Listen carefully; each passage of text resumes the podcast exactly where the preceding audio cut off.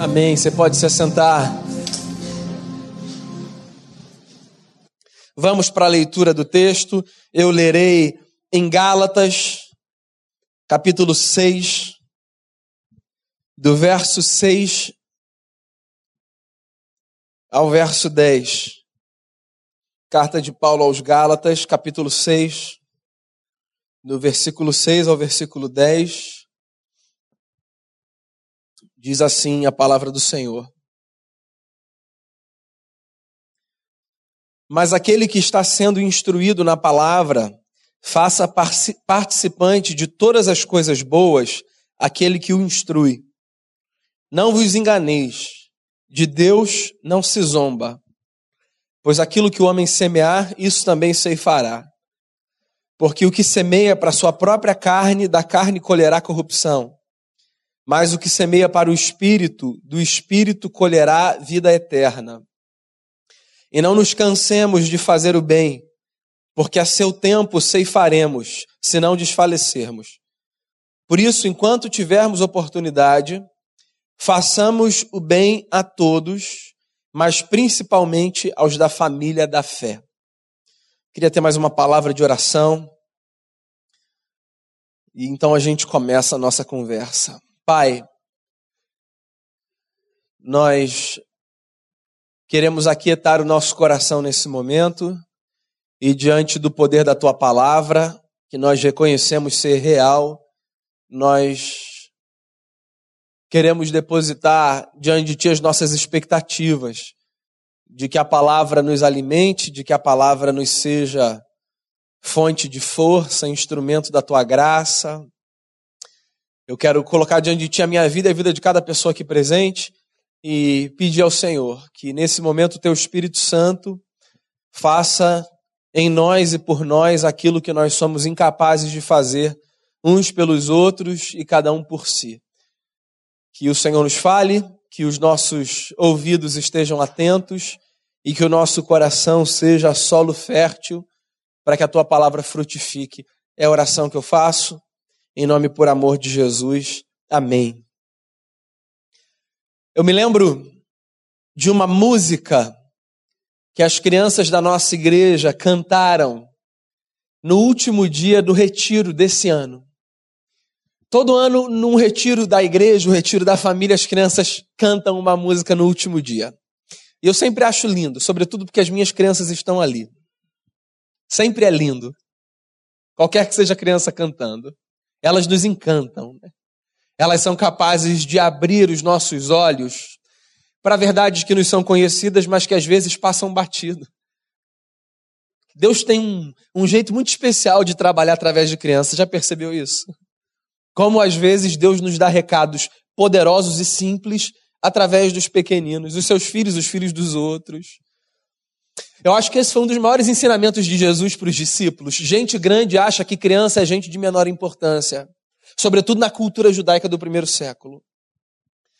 Certa vez as crianças se aproximaram de Jesus, Jesus devia ser um sujeito que manifestava a graça de Deus de forma tão intensa que mesmo as crianças que não tinham discernimento do que graça representava, deviam querer estar perto dele.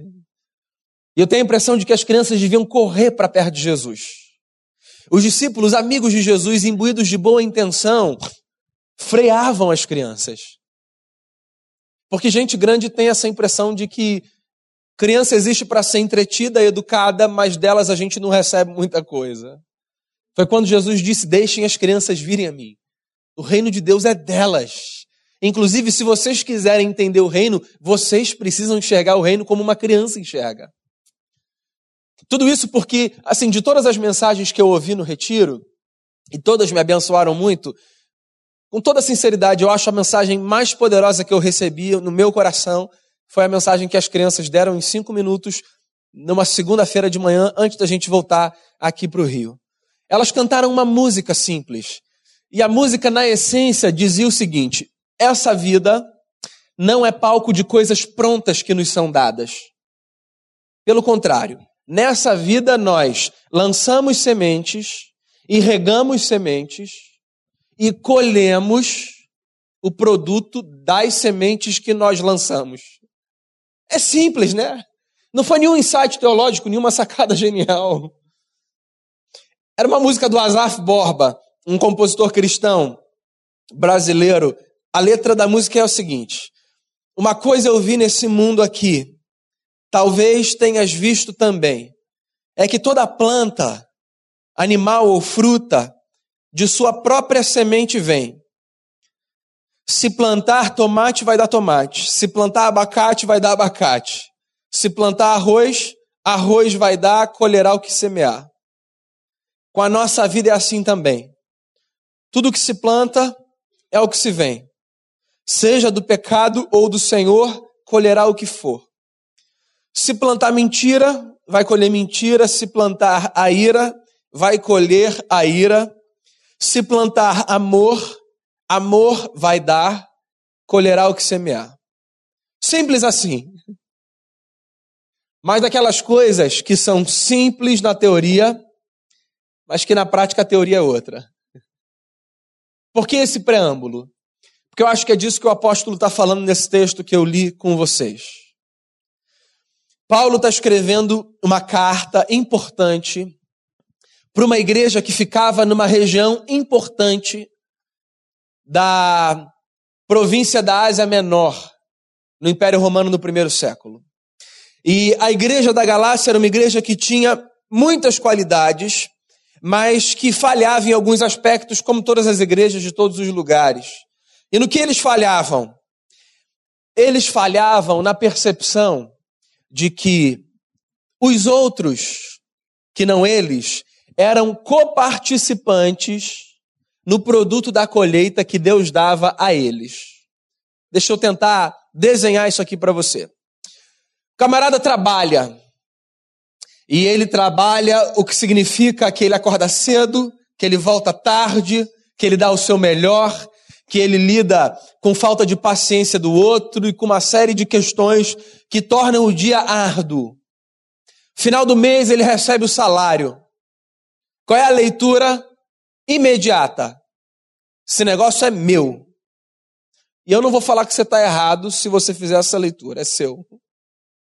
Você é digno do salário que é resultado do seu trabalho. Mas o Evangelho dá uma provocada na gente quando o assunto é o que a gente pode dizer que é nosso, no sentido de é meu. O Evangelho nos faz perceber a vida de tal forma que, mesmo aquilo que nós consideramos nosso, deve ser considerado em alguma medida e de alguma forma também instrumento de Deus para abençoar terceiros. Então, é, os cristãos da Galácia não conseguiam perceber que na vida as coisas, para que a vida seja saudável, funcionam assim. Eu preciso considerar a beleza da história não no fato de eu trilhar uma jornada onde eu sugo tudo do outro e tiro o máximo de proveito que eu puder, mas no fato de que numa jornada eu tanto sou abençoado quanto eu abençoo. Olha só, você pode ser uma pessoa equilibrada emocionalmente, saudável, com valores ajustados e no lugar. Mas se acredita em mim se eu disser que tem gente que entra em relacionamento, amizade, trabalho, namoro, casamento, pensando assim, ó, como é que eu posso tirar o máximo dessa pessoa? Tem gente que se relaciona assim. Tem gente que se apresenta para a vida assim, tentando enxergar cada situação, cada pessoa e cada lugar como uma possibilidade de tirar para si aquilo que vai julgar benéfico.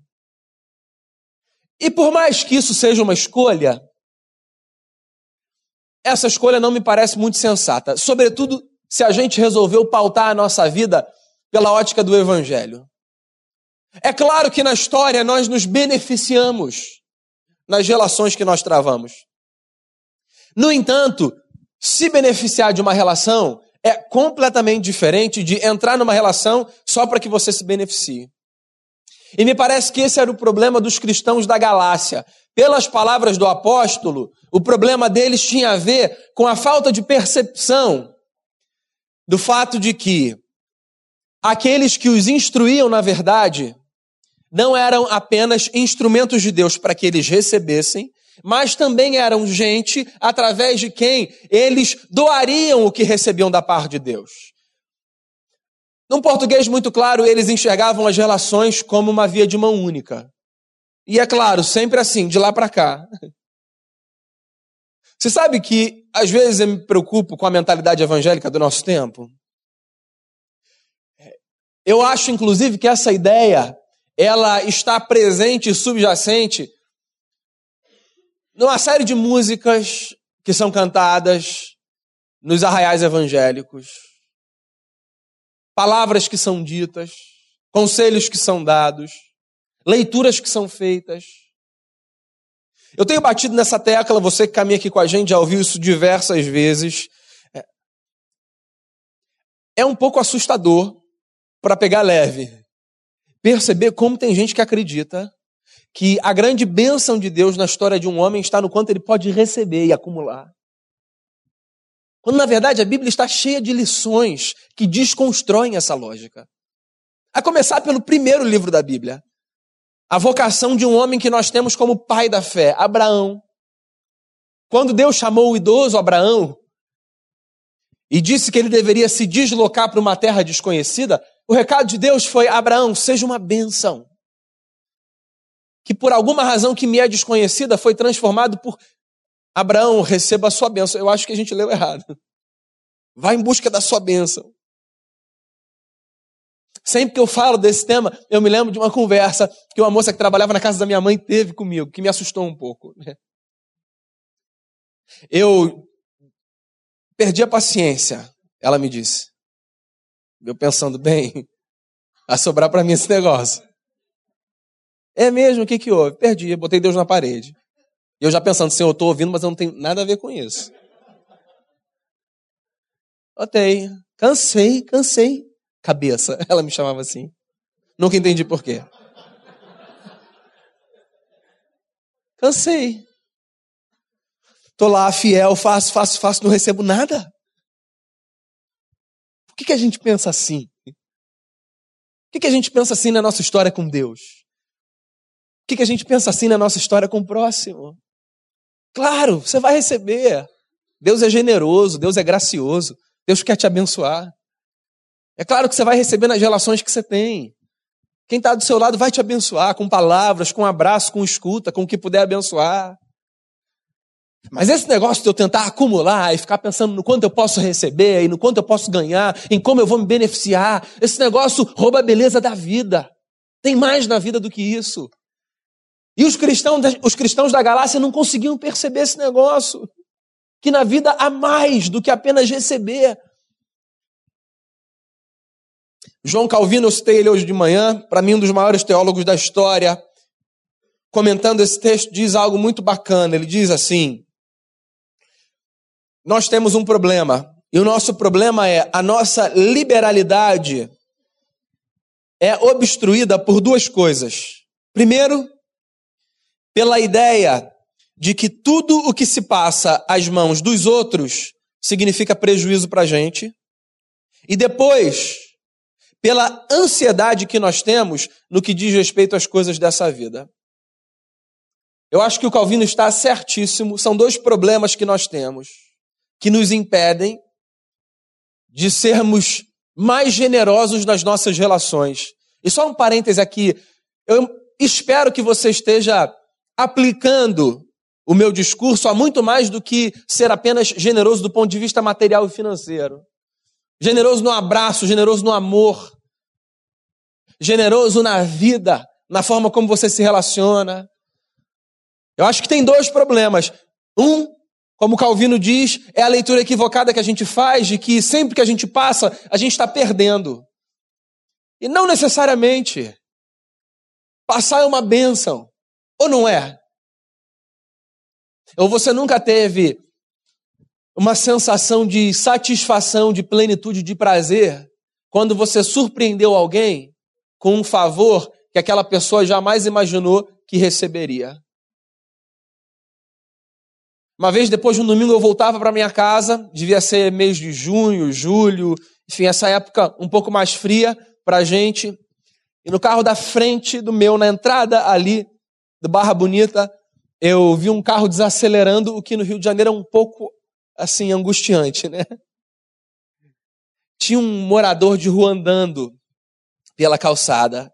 Como ele desacelerou, eu desacelerei também e dei assim um, um espaço. Daí, o motorista saiu do carro e eu vi o sujeito que estava andando, que nitidamente era um morador de rua, se encolhendo assim. Eu acho que ele estava esperando ser violentado de alguma forma, apanhar, ouvir uma palavra destruidora. Daí aquele camarada tirou a sua blusa e disse assim: Você não passar frio, eu imagino, nessa noite. Imagino que tenham sido essas as palavras. E ele voltou para o carro e foi embora. Sem alarde, sem show, sem Instagram, sem nada. Assim, só pelo prazer de abençoar. Eu imagino que esse cara tenha voltado para casa, assim, com uma sensação de plenitude. Porque abençoar, meu amigo, é uma grande bênção. E assim pode ser uma coisa menor. Uma palavra que você dá a quem está do seu lado, que convive com você. Palavra que você economiza, mas que não deve ser economizada. Uma palavra de encorajamento a alguém que você sabe que sofre, que partilha a vida com você. Uma palavra de sabedoria a quem está confuso no momento. Um pão que você dá a alguém tem muitas formas de abençoar. E se a gente conseguir desconstruir essa lógica louca de que nós estamos aqui para receber a nossa bênção, essa obstinação maluca, evangélica, mas que do evangelho não tem nada, eu acho que, uma, a nossa vida vai fazer mais sentido e a nossa presença vai ser mais impactante. Bem, como é que o Paulo argumenta aqui nesse texto o seu ponto, para tentar abrir os olhos daquela gente? Ele começa a argumentar, assim, com uma espécie de palavra ameaçadora. Ele diz assim: Não vos enganeis, de Deus não se zomba, pois aquilo que o homem semear, isso também ceifará. Ou seja, o apóstolo combate a ideia equivocada de que o bem feito aos outros não vale a pena com a lei da semeadura. E, em suma, o que o apóstolo está dizendo é o seguinte: quando nós fazemos o bem a quem quer que seja, nós estamos lançando sementes. Então, olha só: tem marido que requer da esposa um amor que ele nunca deu. Tem pai que demanda de filho um respeito que nunca deu a si. Tem amigo que exige de amigo uma confiança que nunca soube manter. E aí é nessa hora que eu me lembro da música das crianças. É simples assim: se plantar tomate, vai dar tomate, se plantar arroz, vai dar arroz. Não tem jeito. Das histórias que Jesus contou, e Jesus era um mestre em contar história. Para mim, a história mais impactante e mais bonita para expressar a vida é a história do semeador. Jesus conta uma parábola, é, que das parábolas é a mais fácil de ser entendida, porque é a única que Jesus explica.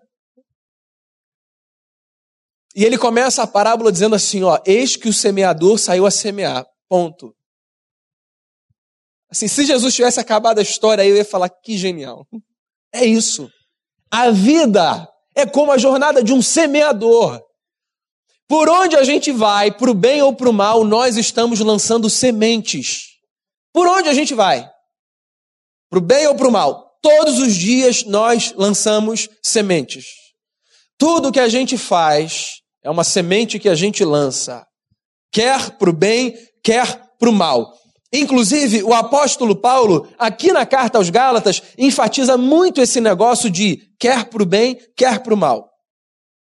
É em Gálatas, no capítulo 5, por exemplo, que o Paulo fala sobre obras da carne, fruto do espírito. A vida pende para o lado que a gente alimenta. Se esse discurso te é novo, deixa eu tentar explicar aqui, rapidinho para você entender.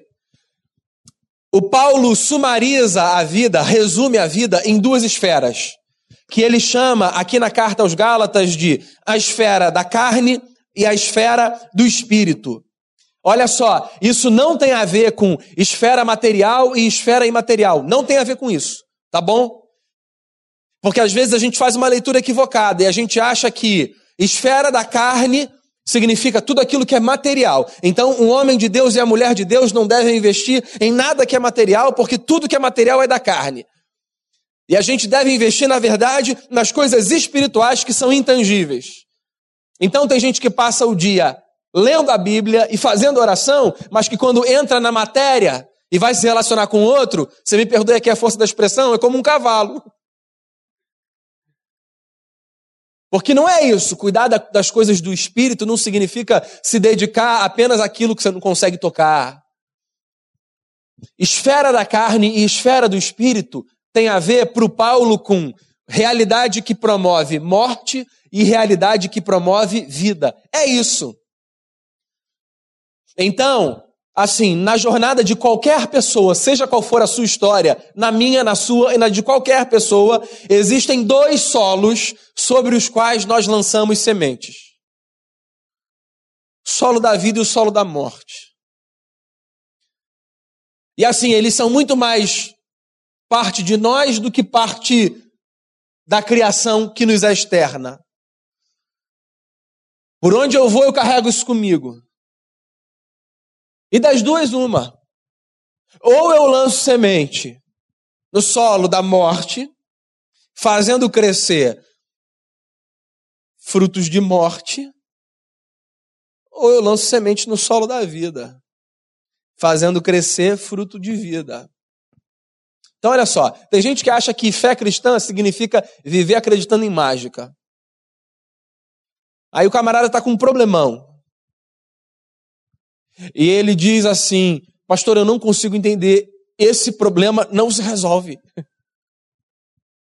Aí você faz uma pergunta para o cara: Mas o que, é que você está fazendo? Aí a resposta do cara mostra que, na verdade, ao invés de tentar resolver o problema, ele está ampliando. Não vai resolver. Falar um negócio para você que eu queria que você guardasse. Deus não vai fazer pela gente o que ele pediu para a gente fazer. Então não faz sentido eu dizer assim, ó, Senhor, resolve esse problema, se toda a minha atividade contribui para que o problema aumente. Porque eu posso estar dizendo assim, Pai, resolve, mas as minhas sementes lançadas são todas de morte. Você quer um outro exemplo? Tem gente que diz assim, ó, eu não consigo sentir Deus na minha vida. Deus está longe. De mim, Deus não se aproxima. Como assim? Você tem mantido seu coração sensível? Ou você simplesmente ignora o fato de que Deus está aí? Inclusive, eu acho interessante esse negócio da gente falar que Deus está longe e da gente Deus não se aproxima. Deus simplesmente está. Já viu as nossas orações? Eu faço elas também, para você ficar tranquilo. Deus, vem nesse lugar com a tua presença. Onde que ele estava? Que não nesse lugar. Não é a presença dele que muda. É a nossa percepção. É uma questão de sensibilidade. Você sabe que na fé cristã nós chamamos de avivamento momentos na história em que a presença de Deus foi sentida de maneira mais intensa. E a gente tem até uma licença poética para descrever dessa forma. Eu me lembro das palavras do profeta Isaías, quando ele diz assim: Ah, Senhor, se o Senhor rasgasse os céus e descesse sobre nós.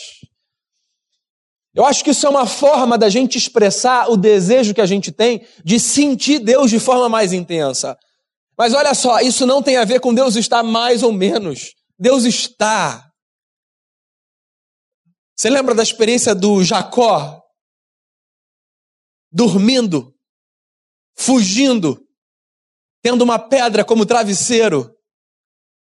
Cai no sono, tem um sonho, uma escada que vai até os céus. Os anjos do Senhor subiam e desciam por ela. Quando o Jacó acorda, ele fala um negócio que é genial. Nossa, Esse lugar é casa de Deus. Porque ele estava aqui, eu é que não sabia. É isso. Ele sempre está. Às vezes a gente que se esquece. Quando você tem medo, o que, que você faz? Você ora, né? O que, que é isso? Isso não é você dizendo assim, Deus, dá para vir aqui rapidinho. Isso é só você trazendo a sua consciência, ao seu coração, mais sensibilidade. Você se lembrar que aquele que disse, eu estarei com você todos os dias da sua vida, até a consumação dos séculos, de fato está. Onde você lança as sementes? O Paulo termina esse texto dando um conselho que eu vou confessar a você, por muito tempo eu tive dificuldade de entender. Ele termina o texto dizendo assim: Por isso, enquanto tivermos oportunidade, façamos o bem a todos, mas principalmente aos da família da fé. Vou dizer a você o porquê da minha dificuldade de entender esse texto. Esse texto sempre me soou como uma espécie de incentivo ao corporativismo, sabe? Vamos fazer o nosso clubinho aqui, a gente se ajuda. Pelo menos a gente garante o nosso. Não, não é disso que o Paulo está falando, não. Bem, um que o Paulo está vivendo e escrevendo num contexto completamente diferente do nosso. Se os cristãos não se protegessem nos dias de Paulo, ninguém os protegeria. Porque eles eram mortos todos os dias pela espada do César. Mas dois, eu acho que o Paulo está chamando a nossa atenção por um fato que é uma verdade. Às vezes é mais fácil a gente ajudar quem está longe do que quem está perto. Mais fácil. Às vezes é mais fácil a gente colocar 50 reais em débito automático para sustentar uma criança da visão mundial do que conversar 10 minutos com uma pessoa que precisa conversar com a gente. Verdade ou não é? Eu não estou falando que quem está longe não precisa de ajuda. Né? Mas eu acho que quando Paulo diz assim, ó, façam o bem a todos, o que eu acho lindo mas principalmente aos da família da fé, o que ele está dizendo é o seguinte: percebam que abençoar os de perto requer muitas vezes um esforço maior do que abençoar os de longe. E isso é maravilhoso, porque quando a gente dedica tempo, talento, recurso ou o que quer que seja para abençoar quem está perto, a gente descobre a verdade que Muitas vezes a gente se esquece que a maior bênção está em abençoar. Qual é o meu objetivo com essa palavra nessa noite? O que, que eu queria que você percebesse? Um, queria que você percebesse que essa lógica da sanguessuga já foi condenada na Bíblia pelo sábio Salomão quando nos seus provérbios disse: a sanguessuga tem duas filhas, dá, dá. Ou seja, essa lógica deu entregar, deu enxergar, perdão, a história apenas como palco de sucção, enxergar as pessoas como possibilidade de me beneficiar, ela é antagônica à lógica do reino. A lógica do reino é diferente. A lógica do reino é abençoe o máximo que você puder. Então, essa mentalidade é muito contracultural. Mas eu queria provocar em você assim, a possibilidade de lançar essa semente dentro do seu coração. Descobrir o prazer de ser uma bênção na vida dos outros. Descobrir o prazer de ser, na história de muitos, instrumento da graça de Deus. Não pense você que pelas suas falhas, pelas suas limitações, ou pelo que quer que seja, você não pode ser nas mãos do Senhor um grande instrumento de bênção na vida das pessoas. Inclusive, eu acho que das artimanhas malignas para nos impedir de sermos bênção na vida das pessoas, a principal é: sério que você vai achar que você pode fazer alguma coisa nesse momento por aquela pessoa? Você. Um pregador inglês chamado Charles Spurgeon. Ele foi considerado o príncipe dos pregadores. E em um livro chamado Lições aos Meus Alunos, ele diz uma coisa interessante. Ele diz assim: Satanás, ao que prega, antes do que prega subir ao púlpito, dá um recado e depois que prega, depois que ele prega, dá outro recado. E é assim: camarada vai subir no púlpito e é como se o inimigo estivesse dizendo assim a ele: Sério que você vai lá? Você, olha lá, hein? Sei que você faz, sei quem você é. E depois que ele desce, diz assim: Você é bom, hein, cara? Ou seja, nós somos tentados, diante da possibilidade de fazer o bem, não só o que prega, todos nós, nós somos tentados, um, a acreditarmos que somos incapazes de abençoar, e dois, depois que abençoamos, a acharmos que somos bons demais só porque abençoamos. Não somos nem capazes nem bons demais. Somos apenas um povo que acredita que Deus pode se utilizar de gente como a gente para fazer a sua obra aqui na terra. Então abençoe por onde você for, a quem for.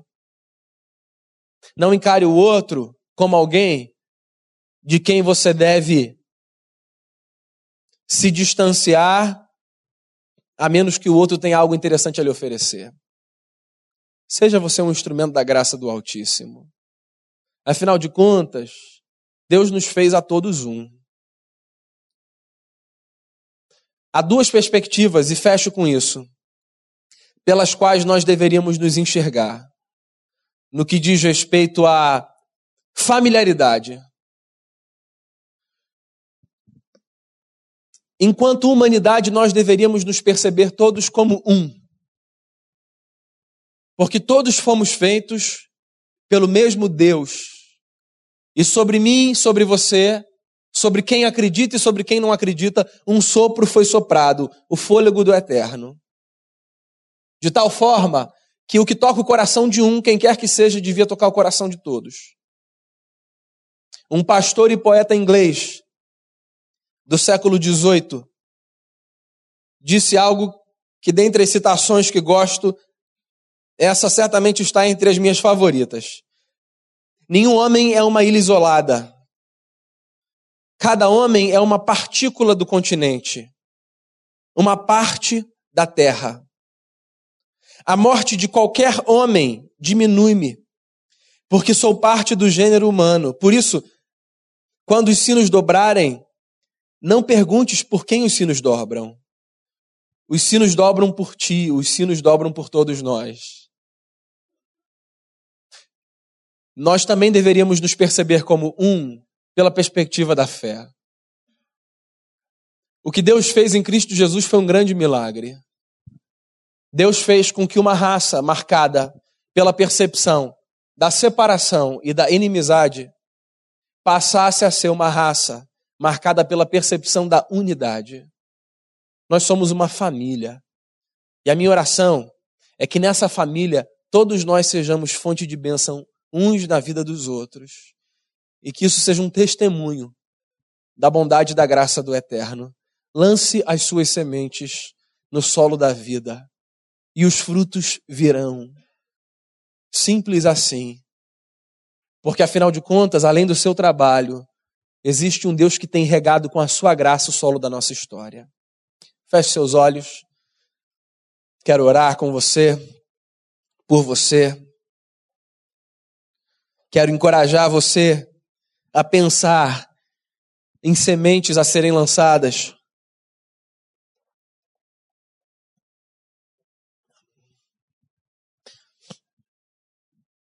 E quero encorajar você a colocar diante de Deus a sua vida e a vida de quem mais você desejar colocar. Acho que a nossa oração seja Deus que a nossa colheita seja graciosa e poderosa. Um, porque o Senhor é gracioso e poderoso. E dois, porque nós tivemos a sabedoria de lançar sementes certas nos solos certos. Tu és fiel, Senhor. Deus bom. Deus que sobre a nossa história tem lançado sementes de vida a bondade aparecer na nossa vida é um grande milagre, já que nós nos afastamos de Ti, assim a Tua palavra nos ensina. E porque um milagre aconteceu na nossa vida, por causa da obra de Jesus e do poder do Espírito Santo, eu queria pedir ao Senhor que nós sejamos perpetuadores desse milagre na história. Que a gente lance sementes de vida, de paz, de amor, de perdão, de bondade. Que a colheita graciosa não seja surpreendente, no sentido de que ela será o reconhecimento de uma vida vivida pautada na luz da tua palavra e no poder do teu evangelho. Eu quero rogar por mim e por cada pessoa aqui e pedir ao Senhor que o teu Espírito Santo continue a nos iluminar a todos e nos orientar para que a nossa história seja uma história trilhada pelo caminho da vida. E que as sementes não sejam poupadas, mas que sejam lançadas e que elas floresçam e sejam fonte de bênção não apenas na nossa história, mas na história de muitos e muitas. É essa é a oração que eu faço, Senhor, diante da tua palavra, por mim, por cada pessoa aqui, por essa igreja, que o Senhor nos faça instrumento da tua graça e da tua bênção. Em nome de Jesus, a maior bênção que nós recebemos na nossa história. Amém.